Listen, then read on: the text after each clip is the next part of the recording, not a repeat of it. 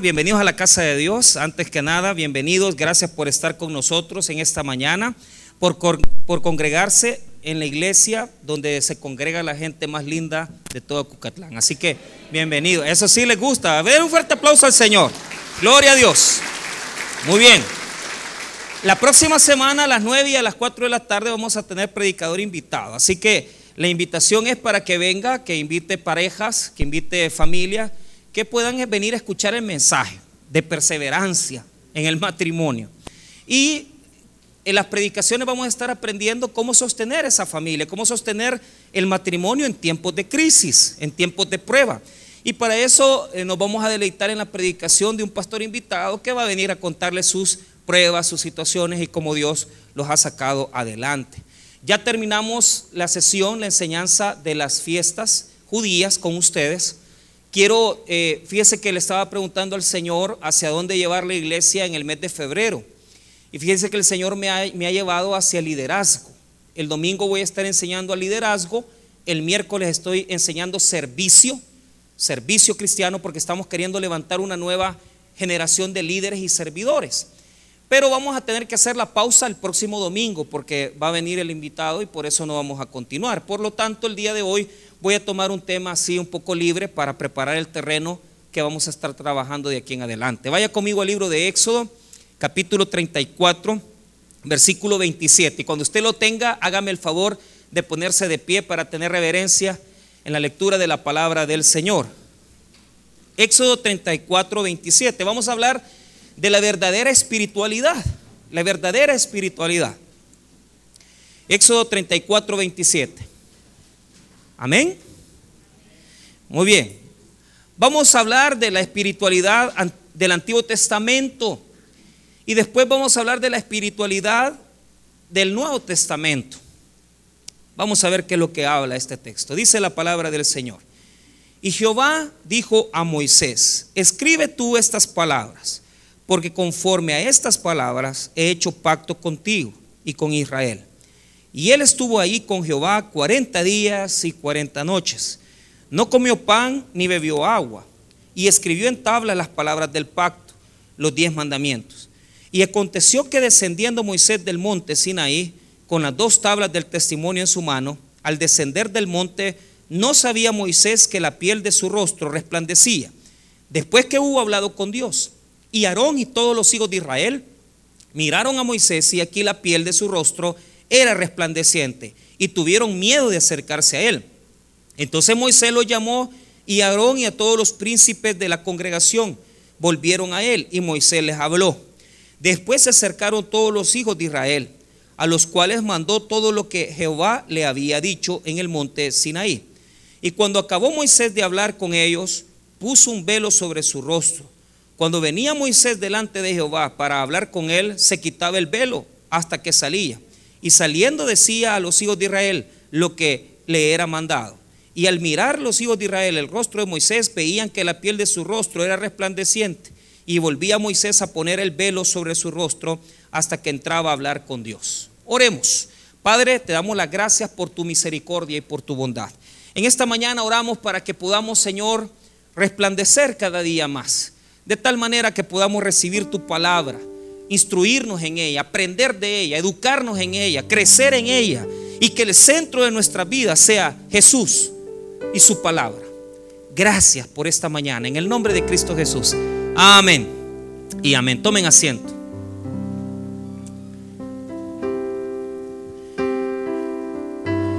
El libro de Éxodo nos muestra la salida del pueblo de Israel de Egipto. Y es exactamente eso lo que nos, nos revela el libro nos hace un recuento de cómo Dios manda unas plagas terribles a esa nación como es la nación de, Egipto. Y lo que Dios hace es liberar a su pueblo y entrar en un proceso para liberarlos. Levanta un líder llamado Moisés, un caudillo que va a llegar a liberar a la nación. Y por esa misma razón, el proceso que nos da este libro es de crecimiento, de desarrollo. Pasan al desierto y en el desierto Moisés se topa y el pueblo se topa con tremendas dificultades. Lo que está sucediendo ahorita es que para fundar una nación usted necesita tres cosas. Esto lo aprendí en mis clases de derecho política, eh, con el licenciado César Lantán, que es uno de los mejores eruditos en, derecho político del país, y con otro erudito más ahí que andaba, un licenciado, ah, me aplazó dos veces, por ejemplo, esa, esa materia de derecho político, ¿verdad? Lo confieso, ¿verdad? Aplacé dos veces esa materia. Y lo que sucede es esto. Él dice que para poder establecer la nación usted necesita territorio, número dos, necesita riqueza y número tres, necesita leyes. Dios está levantando una nación. Y para levantar la nación, Dios les va a tener que entregar la tierra prometida. Número dos, les tiene que dar riqueza. La Biblia dice que cuando ellos salieron de Egipto, los mismos egipcios les dieron recursos, oro, para que ellos pudieran venir y constituir la nación. Y número tres, les dio leyes, les dio el pacto. Y en el capítulo número 34 lo que vemos es eso. Cuando Dios estuvo con Moisés dándoles las leyes para que ellos fueran una nación. Pero lo que cuenta el texto es que Moisés subió al monte Sinaí y estuvo en la presencia de Dios 40 días. En esos 40 días él experimentó algo grandísimo, porque al privarse de alimento, al privarse de comida, al privarse de esa situación alimenticia, él estuvo con Dios y Dios resplandeció sobre él. La Biblia dice que cuando Moisés bajó para poderle dar las instrucciones al pueblo, su rostro resplandecía tanto que era necesario que él se tapara su rostro con un velo. Y esto nos llama la atención, porque la verdadera esencia de este texto, ¿cuál es? Nos quiere mostrar que cuando un hombre se mete con Dios, cuando un hombre se involucra con Dios, su rostro debe resplandecer. Y esto, hermano, es algo en donde nosotros tenemos que tener un poco de cuidado. ¿Por qué razón? Porque cualquiera diría, no hombre, qué emocionante, qué precioso que una persona, después de buscar la presencia de Dios, salga con ese resplandor. Entonces, la idea que la gente maneja en los círculos religiosos, porque mire, mire la situación, esta es una espiritualidad basada en la experiencia. Eso es lo que está pasando aquí. ¿Qué es una espiritualidad basada en la experiencia? Les voy a explicar qué es. Es una experiencia que lleva consigo tres elementos. Número uno, podemos notar tiempo en la presencia de Dios. ¿Por qué razón? Porque Moisés estuvo 40 días con Dios. Número dos, las experiencias religiosas llevan consigo privaciones. ¿Por qué razón? Él no comió en todo el tiempo que estuvo con Dios en su presencia en el monte Sinaí. Y el tercer elemento que tiene las experiencias religiosas como tal es que además de tener todos estos elementos privativos, estos elementos de estar en, la presencia de Dios mucho tiempo, además de eso, lo que provocan es un secreto, un misticismo. Diga conmigo misticismo.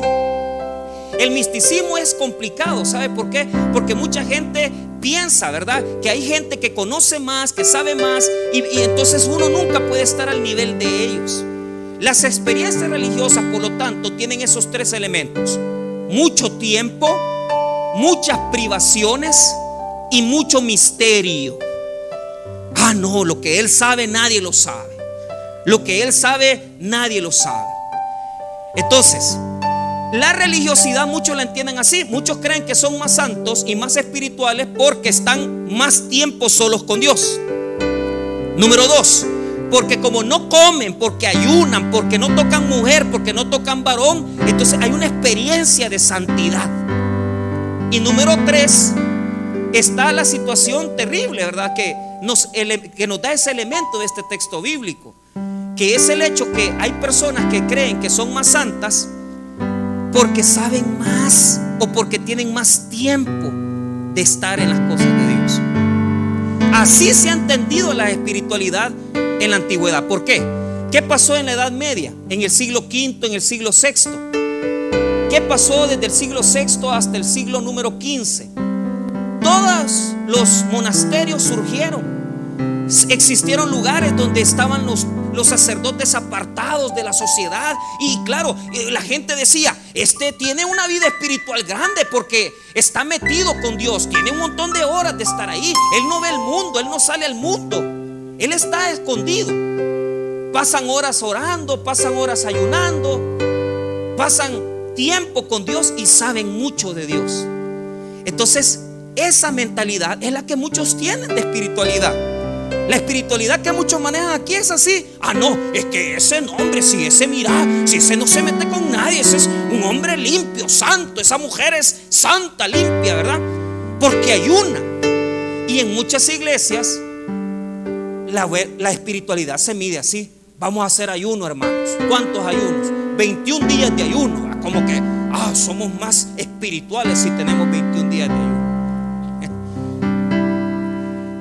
Y es que miren, esta iglesia pasamos leyendo la Biblia, ¿verdad?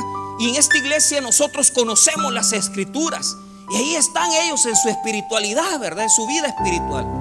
Y uno les creería, y uno dice, no hombre, de plano, esta gente es bien espiritual, esta gente es bien metida con Dios, es bien comprometida. Hermano, esa es pura hipocresía religiosa. Fíjense que eso es lo que tenemos que ir cambiando de nuestras vidas. ¿Sabe por qué es hipocresía? Porque así lo va a decir la Biblia, no yo. Yo no lo voy a decir. Yo no sería capaz de decir que Moisés era hipócrita. Pero como la Biblia lo dice, entonces no soy yo el que lo está diciendo. Ahora, seamos honestos, hermanos. ¿Cuántos aquí realmente piensan que entre más uno ora, que entre más uno ayuna y que entre más uno se aparta y que entre más uno se priva, uno es más santo y uno es más metido con Dios? La gran mayoría de personas aquí así lo piensan. Y así lo consideran. No, sí, yo me imagino que el pastor ha de pasar orando todas las mañanas. Mire, yo les contaba a los, a los hermanos del culto del viernes, ¿verdad? Que si supieran realmente, hermano, que a veces nosotros como pastores, le cuento mi experiencia. Yo trabajé en la iglesia central por varios años y me tocó supervisar las misiones. Yo fui supervisor de misiones de Occidente y de Oriente. Y le voy a, y le voy a decir algo. Desde las siete y media que yo entraba a trabajar hasta las 5 de la tarde que yo salía, porque hay, otra cosa. Usted en el tabernáculo tiene hora de entrada, pero no tiene hora de salida. O sea, usted entra y no sale, ¿va? usted va saliendo a las 8 de la noche. Y la gente venía a pedir consejo. Y la gente venía a decirme, mire, fíjese que mi esposa y los pastores llegaban con sus conflictos, con sus problemas. ¿Y sabe cuál es el problema? Les voy a contar algo. Muchos de los que trabajan en las iglesias ni tan siquiera tocan las Biblias, ni tan siquiera oran.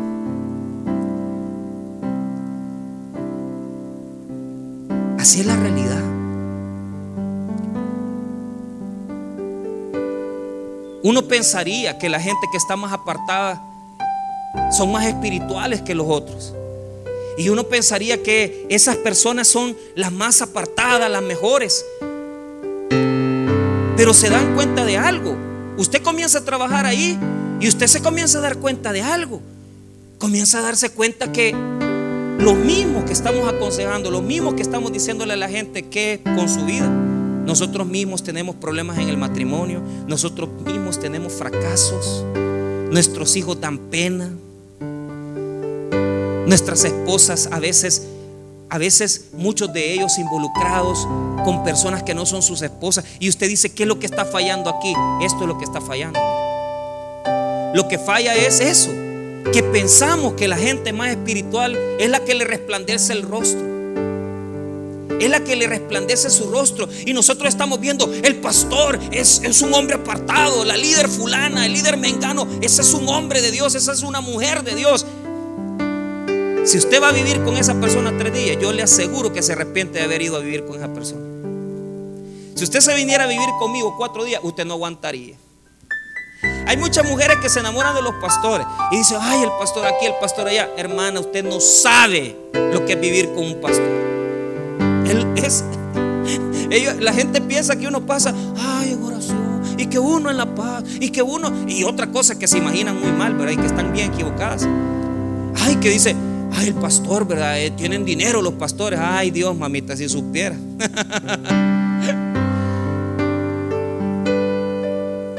Esa es la espiritualidad. Esa es la, la, la experiencia religiosa. Es cuando tú te metes con Dios y estás ahí apartado. Pero ¿qué vas a sacar de esa experiencia? Nada. Solo que te resplandezca un rostro. Mucha gente está así en esta mañana en la iglesia. ¿Sabe por qué? Porque la gente en Cojutepec estaba acostumbrada, igual que en otras iglesias del país, a venir a que le resplandezca el rostro. Ah, estuvimos en el culto, pastor. Estuvimos en la alabanza. Estuvimos en la prédica. Y mire cómo me resplandece su rostro. Sí, pero el rostro le brilla hasta que baja ahí el desvío de Monte San Juan. Porque ya cuando ya vaya en la bajada le va pegando a la mujer. ¿Verdad? Nosotros vamos a levantar el ministerio de hombres oprimidos del tabernáculo de Cojute.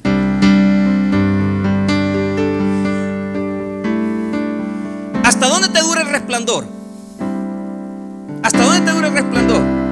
Estuvo bueno el culto, estuvo buena la prédica. ¿Y, qué pasa? Te vas al almuerzo y te ponen mal un cuchillo y comienzas a gritar.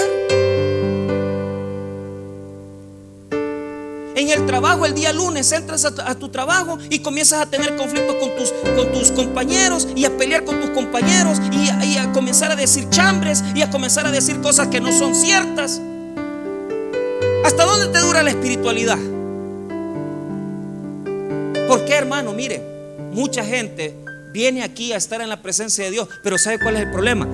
El resplandor del rostro solamente le dura un momento. Fíjese que la pregunta que se hacen los eruditos es ¿por qué se tapaba el rostro Moisés? ¿Por qué se ponía el velo? Si usted se, da cuenta, mire lo que sucede en el versículo número 31. Entonces Moisés lo llamó y Aarón y todos los príncipes de la congregación volvieron a él y Moisés les habló. Después se acercaron todos los hijos de Israel a los cuales mandó todo lo que Jehová le había dicho en el monte Sinaí. Y cuando acabó Moisés de hablar con ellos, puso un velo sobre su rostro. La gente ni quería meterse con ellos. ¿Por qué? Porque él decía, Moisés acaba de estar en la presencia de Dios, nos va a matar porque nosotros somos pecadores. Nosotros somos pecadores, Él es santo. Él está en otro nivel espiritual. Él está en otro nivel con Dios.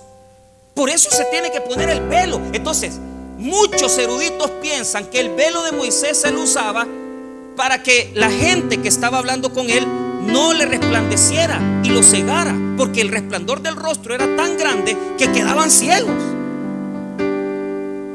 Algunos piensan así. Se imaginan que nosotros los pastores que tenemos iglesia, ay, hombres de Dios, y ahí andan, tenemos esa cuestión de liderazgo, de buscar pastores que predican mejor, de buscar pastores que, que supuestamente viven mejor que otros. Mire, yo le voy a decir algo. Deje de poner sus ojos sobre los hombres, hermano. Ninguno de los que predicamos somos perfectos. Somos los peores que pueden haber. Pero la gente nos ve con admiración. Uy, no se metan porque el pastor, el pastor. No, hombre, hermano. Somos gente común y corriente. Normal. Con fallas, con errores. Ahora, ¿qué le quiero mostrar? La primera postura que existe es que Moisés usaba su velo para no dejar ciega a la gente que se le quedaba viendo, ¿verdad? Esa es la primera postura. Así vivimos muchos. Así vivimos muchos. Yo me acuerdo cuando la primera vez que estuve frente a nuestro pastor fundador y yo y yo decía, el pastor, ¿verdad? Como predique, yo me le quedaba viendo y, yo le veía el saco y le veía los zapatos y decía, un día voy a ser como él, decía.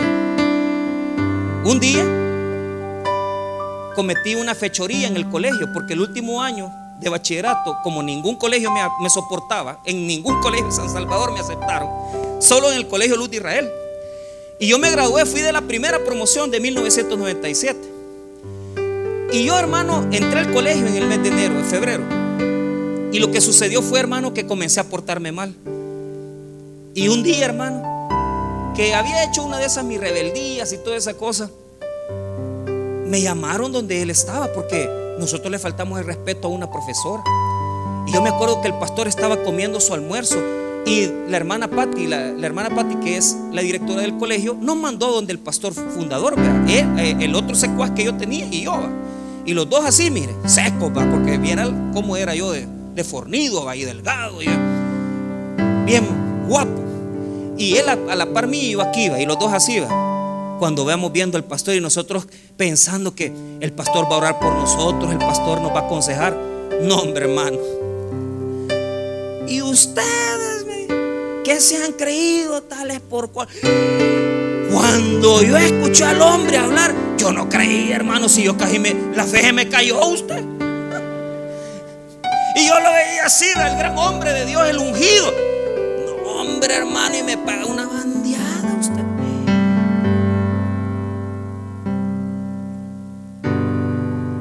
Yo me desmoralicé.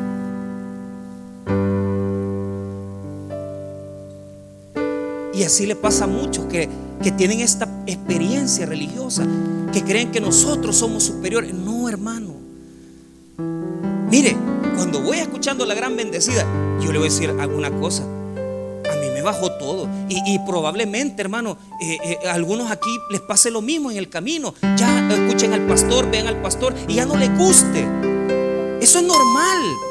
Lo malo es, caer, hermano, y decir, no, porque yo me fui de la iglesia seis meses, siete meses, y después yo dije, no, hombre, yo para qué me voy a ir a otra iglesia, mejor regreso. Y regresé a la iglesia. Pero a todo esto, no nos gusta ver que la gente espiritual sean personas comunes y corrientes. No nos gusta ver que la gente como sacerdotes salgan implicados en casos de abusos de menores, como el, sacerdote que está siendo acusado ahorita en los, tribunales por cuestiones de abuso. No nos gusta porque nosotros tenemos una idea de que la gente espiritual es esa. Pues yo le voy a decir que no.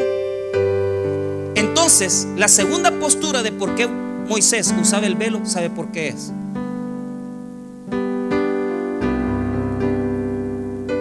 Moisés se ponía el velo para no enseñarles a los israelitas cuando él ya no le resplandecía su rostro. Porque llegaba un momento que el rostro ya no le resplandecía. Entonces él se tapaba para que no le vieran la cara y que no se dieran cuenta que ya no estaba en la presencia de Dios. Hay mucha gente que el resplandor le dura solo un rato. Y van aquí, van bien conectados con Dios. Aleluya, gloria a Dios, amén. Pero se les acaba el resplandor. ¿Y a dónde está eso, pastor? Mire lo que dice segunda de Corintios capítulo 3. Segunda de Corintios capítulo 3.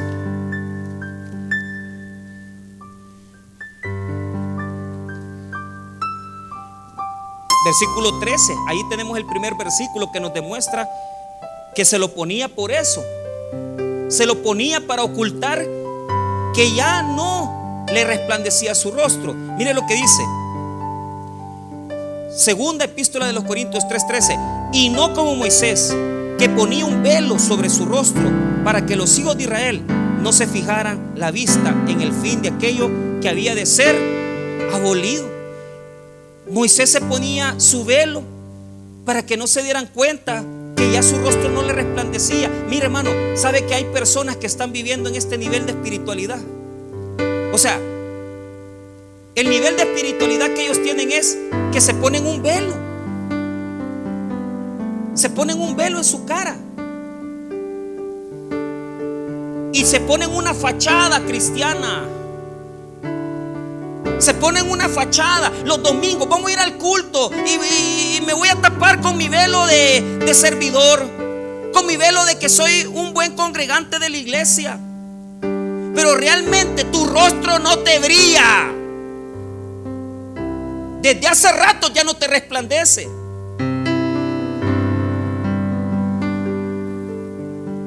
¿Por qué?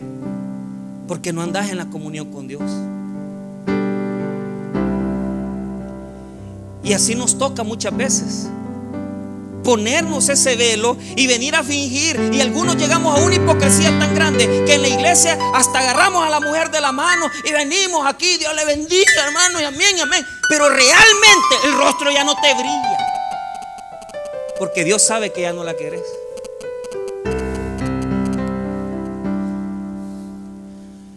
Hay personas que son capaces de meterse a los ministerios y al liderazgo. Pero ¿sabe cuál es el problema? Con una fachada de, de sus uniformes. Quieren tapar la verdad, que ya el rostro no le resplandece. Y el rostro no te resplandece sencillamente por algo. Porque hay muchos aquí que todavía les gusta lo externo, les gusta el exterior. Vienen a la iglesia y quieren que los bendigamos, quieren que les que alaben al Señor y quieren la experiencia nada más. Pero ¿sabe cuál es el problema? La experiencia se acaba y después uno queda humillado, hermano. Porque a mí me ha pasado que yo he venido de predicar los tres cultos del domingo y he llegado a mi casa cansado, reventado y me he sentado en la, en la cama y yo he dicho, Señor, he sido un hipócrita.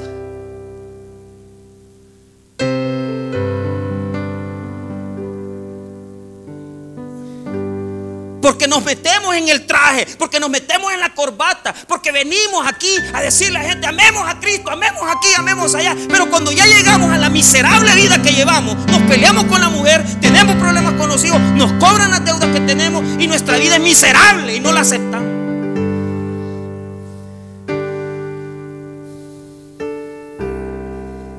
Y Dios nos dice, quítense el velo, quítense el velo. Dejen de vivir en hipocresía cristiana. Dejen de vivir solo con el resplandor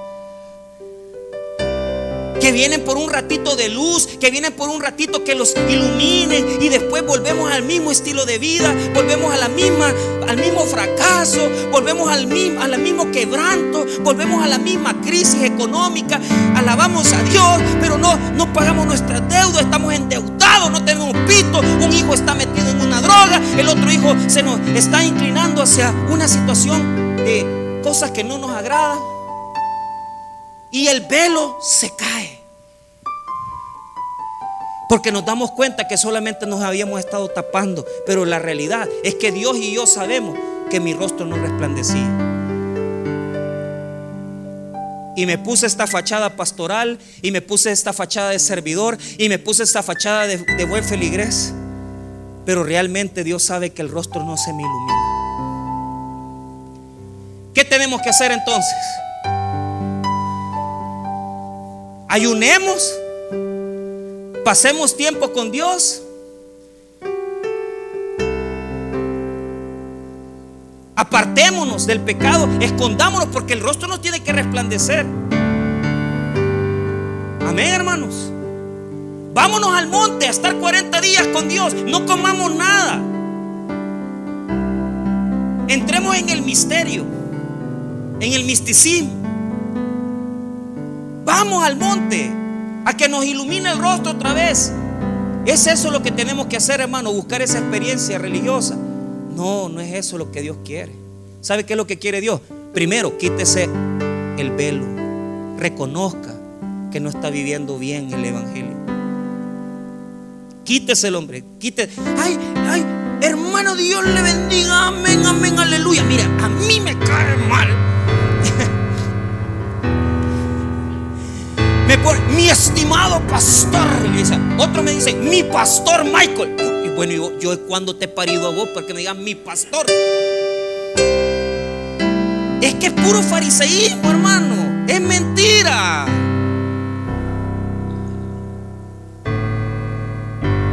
Quitémonos esa fachada. Quitémonos esa fachada religiosa. Seamos lo que somos. Si, hemos fracasado, si venimos separados, si venimos hermanos divorciados, si venimos en nuestra vida catastrófica, entonces reconozcamos y dejémonos de mentir, hombre. Y no andemos de hipócritas haciéndole a la gente como creer que nosotros andamos en otro nivel. Mentira, somos fracasados. Desde ahí, desde ahí Dios te va a levantar. Porque vas a comenzar a vivir la verdadera espiritualidad. Desde ahí Dios te va a levantar. Primero es, quítate el velo. Quítate el velo y reconoce lo que eres. A mí me ha tocado hacerlo, hermano. Sentarme y decir, no, hombre, de plano que lo que he estado haciendo no es agradable a Dios. Y reconocer que solo somos pantalla y reconocer, hermano, que a veces vivimos una vida virtual donde ponemos fotos en el Facebook, cosas que no son reales, cosas que no son verdaderas, que ponemos pensamientos, cosas mentiras ponemos, porque es una fantasía la que estamos viviendo. Entonces, ¿qué es lo real? Lo real es que si nos quitamos el velo y primero reconozcamos que no estamos brillando, que no estamos resplandeciendo. Pastor, entonces con un ayuno, con mucho tiempo en oración, apartándome del pecado, mi rostro va a resplandecer. No. ¿Y qué es lo que me manda el Señor Jesús? Lea conmigo 2 Corintios 3:7. Y si el ministerio de muerte, grabado con letras en piedras, fue con gloria, tanto que los hijos de Israel no pudieron fijar la vista en el rostro de Moisés a causa de la gloria de su rostro, la cual había de perecer, ¿cómo no será más bien con la gloria del ministerio del Espíritu? 9. Porque si el ministerio de condenación fue con gloria, mucho más abundará en gloria el ministerio de justificación. 10 porque aún lo que fue glorioso no es glorioso en este respecto, en comparación con la gloria más eminente. Porque si lo que perece tuvo gloria, mucho más glorioso será lo que permanece. Así que teniendo tal esperanza, usamos de mucha franqueza y no como Moisés, que ponía un velo sobre su rostro para que los hijos de Israel no fijaran la vista en el fin de aquello que había de ser abolido. 14. Pero el entendimiento de ellos se embotó porque hasta el día de hoy cuando leen el antiguo pacto, les queda el mismo velo no descubierto, el cual por Cristo es quitado. Y aún hasta el día de hoy, cuando se lee a Moisés, el velo está puesto sobre el corazón de ellos. Pero cuando se conviertan al Señor, el velo se quitará. Porque el Señor es el Espíritu. Y donde está el Espíritu del Señor, allí hay libertad. Por tanto, todos, eh, nosotros todos, mirando a cara descubierta como un espejo la gloria del Señor, somos transformados de gloria en gloria en la misma imagen, como por el Espíritu de Él. La clave para poder tener una espiritualidad verdadera es vivir de gloria en gloria. ¿Quiénes quieren vivir de gloria en gloria? ¿Cómo?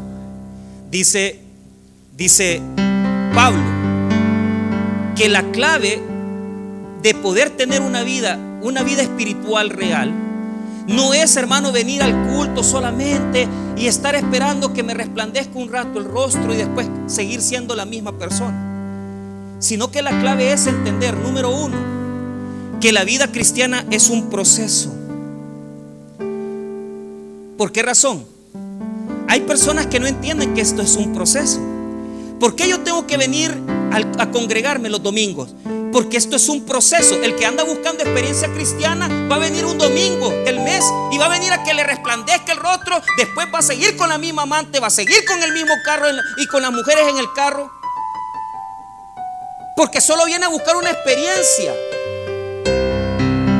Y va a salir con el resplandor un poquito, pero se le va a desvanecer. Pero como nosotros sabemos que la vida cristiana es un proceso, nosotros no venimos un domingo al mes.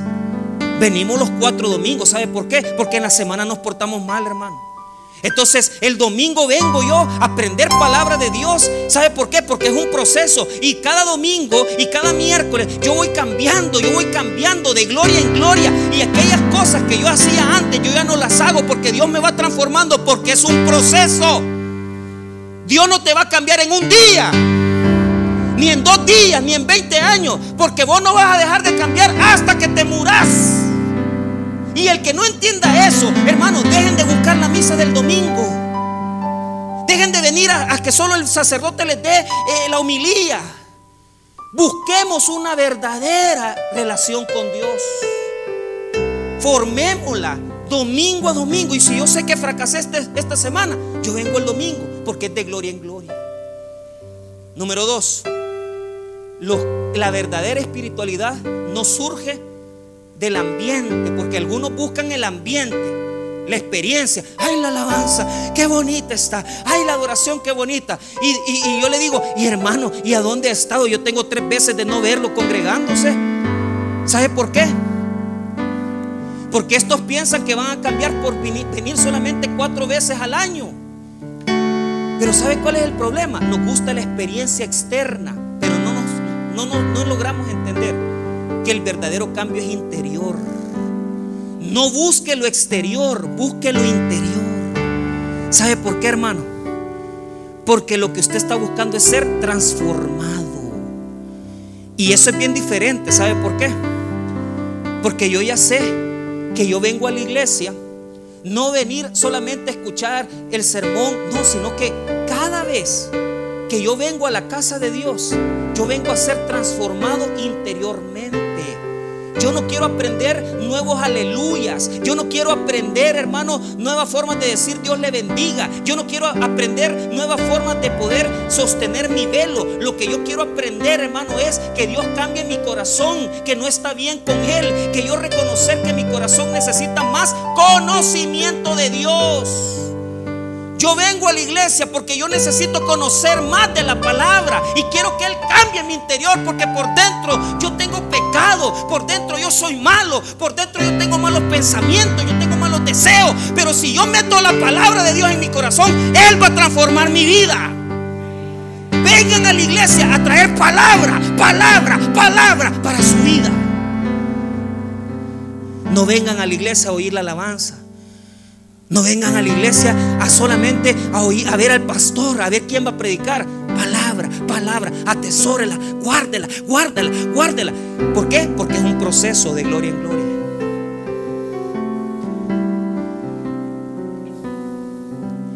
Día conmigo espejo. Número tres, véase al espejo. No se vaya a asustar. Cuando su esposa le dice, ¿cómo me queda este? Usted dígale que bien, hermano, no se ponga a pelear con ella, hombre. Te ves hermosa. Yo cada día te amo más, aunque usted sepa, pues que va, ni modo.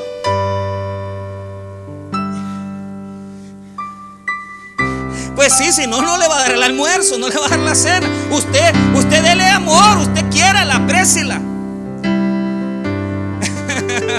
Pero usted no mira, mira, yo veo que una, si le dice que le ha subido de peso, hasta ahí llegó, hasta ahí llegó, hermano. Pero ¿sabe qué es lo que quiere Dios?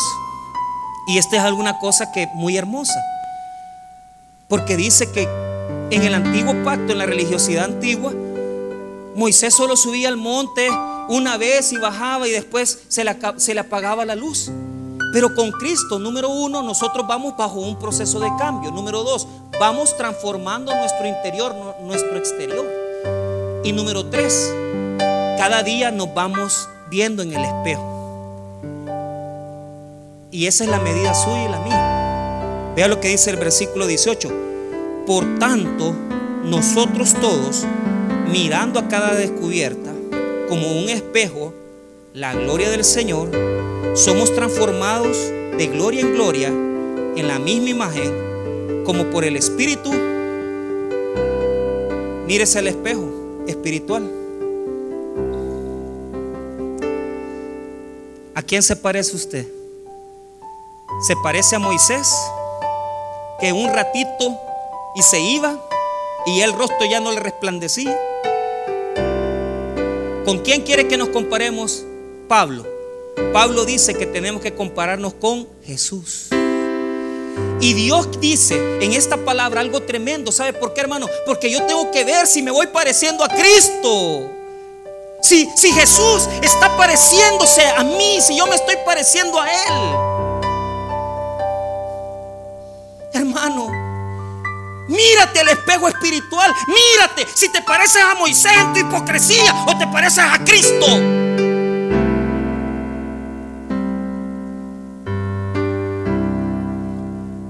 Porque es interior.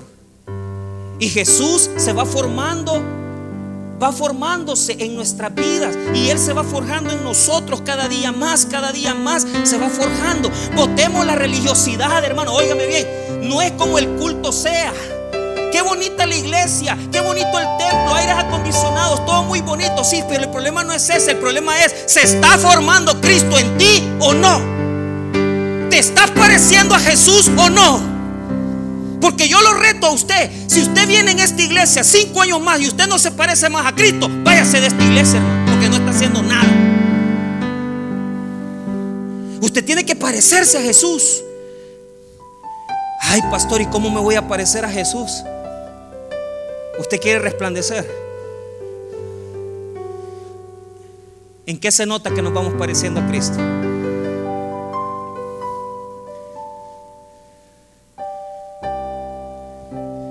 Qué se nota? Oiga bien. Número uno. Ay, es que yo cada día hablo como Jesús habla. De gloria en gloria. Si yo no estoy diciendo que de un día para otro, quítate la mala palabra, hombre. Deja la vulgaridad. De gloria en gloria, poco a poco, proceso de transformación interna. No busques experiencia que con una vez que ore el pastor, eso no se te va a quitar. Las compulsiones sexuales, si sos una persona lesbiana, si sos homosexual, vos querés saber cómo vas a ser transformado. Mírate al espejo, mírate y parecete a Cristo. Y tus pensamientos corruptos van a ir saliendo. Y conforme el tiempo pase, Jesús va a comenzar a darte su mente. Y tu mente va a ser limpia de todo pensamiento corrupto. ¿Querés quitarte de ser mujeriego? ¿Querés quitarte que te gusten las mujeres? No, que no te, que te quite eso. Comenzá a sacarte los pensamientos porque Cristo te quiere dar sus pensamientos. Quítate las palabras, quítate los pensamientos. ¿Querés saber cómo te vas pareciendo más a Jesús? Porque cada día te portas más como Él.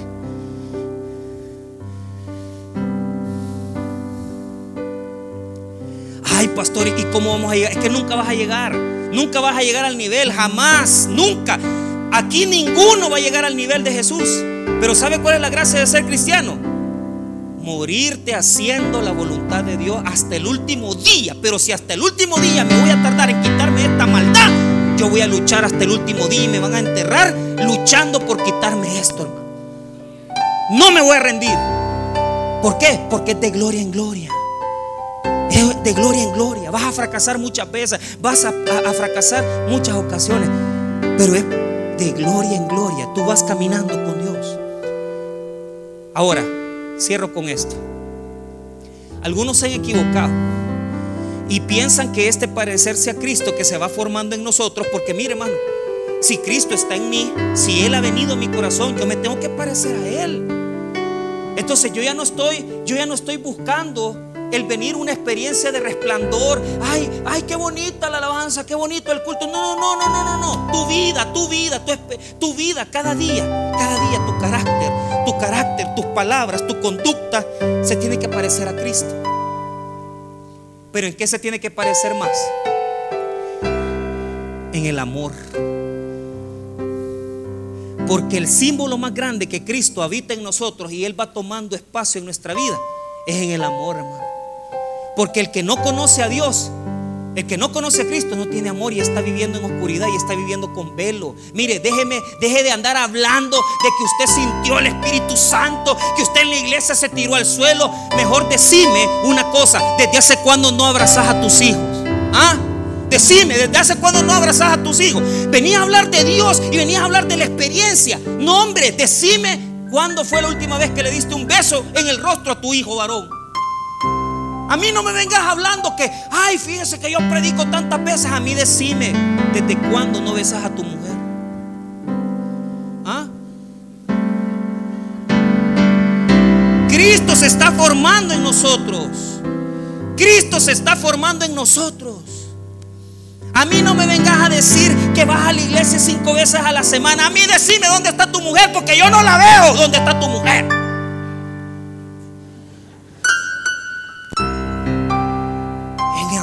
En amor, en amor. Es que tenemos que crecer en amor. Yo no te veo gestos de amor, no veo gestos de misericordia, no veo esas acciones. Hermano, el resplandor ya no es una cosa que estuve con Dios. No, no, no. El resplandor que le tenés que dar a tus hijos, a tu familia, son las acciones de amor.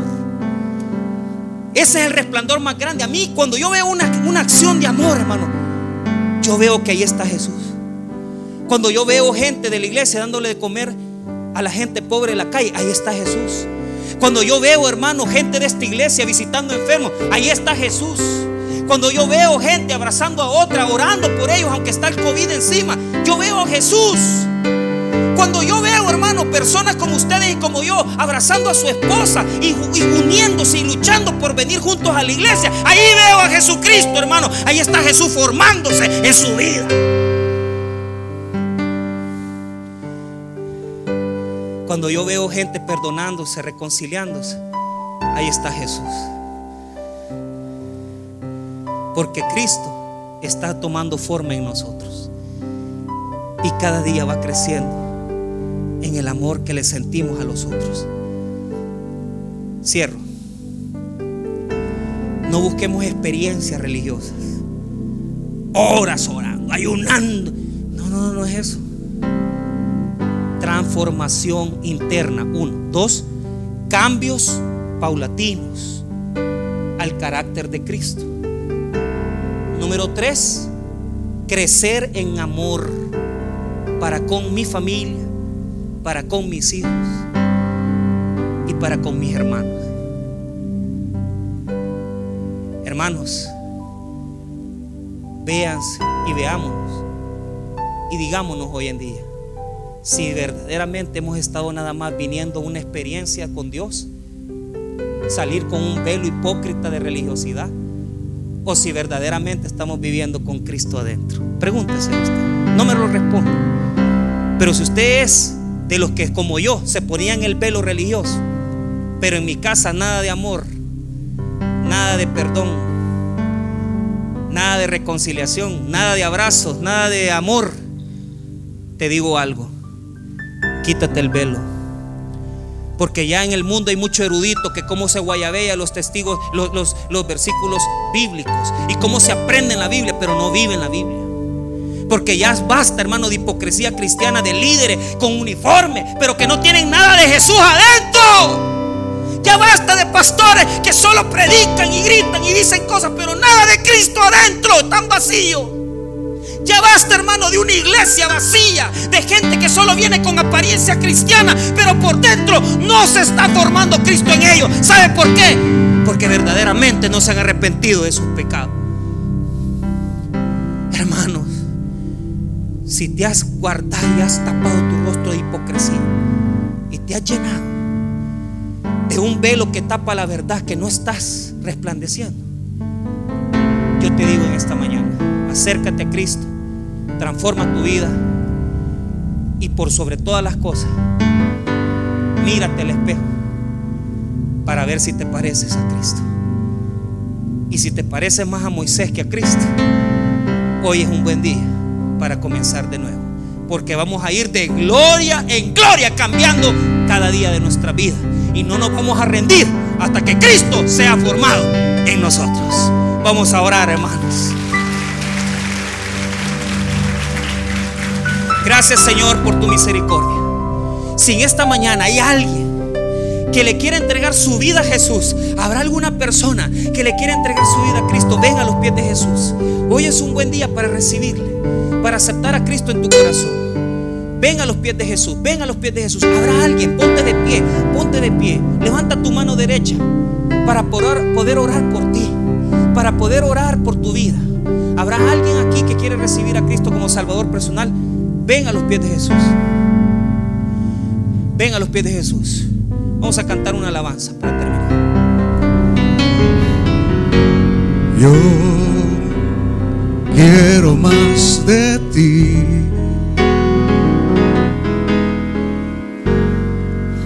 Y habitar en tu presencia. Menguar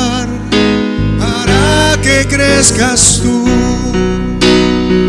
Y cada día ser más como tú. Dígaselo usted.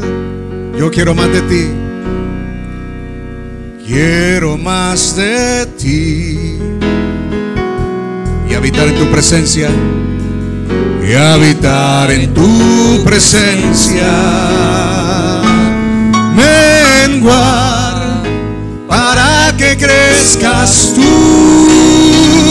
y cada día ser más como tú. Quebranta mi corazón, quebranta mi vida, entrego mi voluntad a ti. Todo lo que soy, Señor.